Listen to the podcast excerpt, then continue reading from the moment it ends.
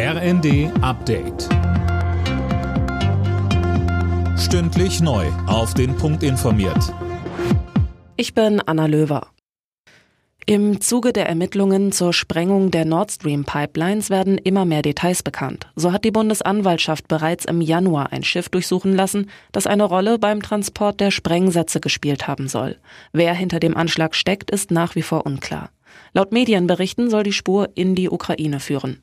Kiew bestreitet, etwas mit der Sabotage zu tun zu haben. Und Verteidigungsminister Pistorius betonte, wir müssen ja deutlich unterscheiden, ob es eine ukrainische Gruppe war, also im ukrainischen Auftrag gewesen sein könnte, oder eine pro-ukrainische ohne Wissen der Regierung. Aber ich warne davor, voreilige Schlüsse zu ziehen. Schweden und Finnland beraten heute mit der Türkei weiter über einen geplanten NATO-Beitritt. Ankara wirft vor allem Stockholm vor, nicht konsequent gegen kurdische Terrorgruppen vorzugehen. Mit einem neuen Antiterrorgesetz will Schweden die Türkei nun offenbar überzeugen.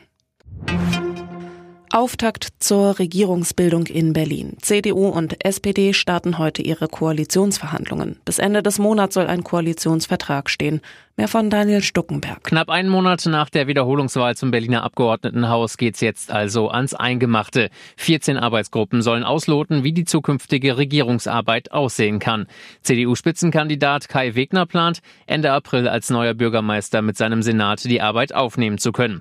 Die Union hatte auch Sondierungsgespräche mit den Grünen geführt. Letztlich gab es aber deutlich mehr Schnittmengen mit der SPD, so Wegner. Unter anderem beim Wohnungsbau und der Verkehrspolitik. Der Klimawandel macht sich in der Antarktis weiter bemerkbar. Das Meereis schmilzt rasend schnell. Laut Polarforschern gibt es dort so wenig Eis wie noch nie seit Beginn der Messungen vor 40 Jahren. Mittelfristig droht dadurch auch der Meeresspiegel weiter zu steigen.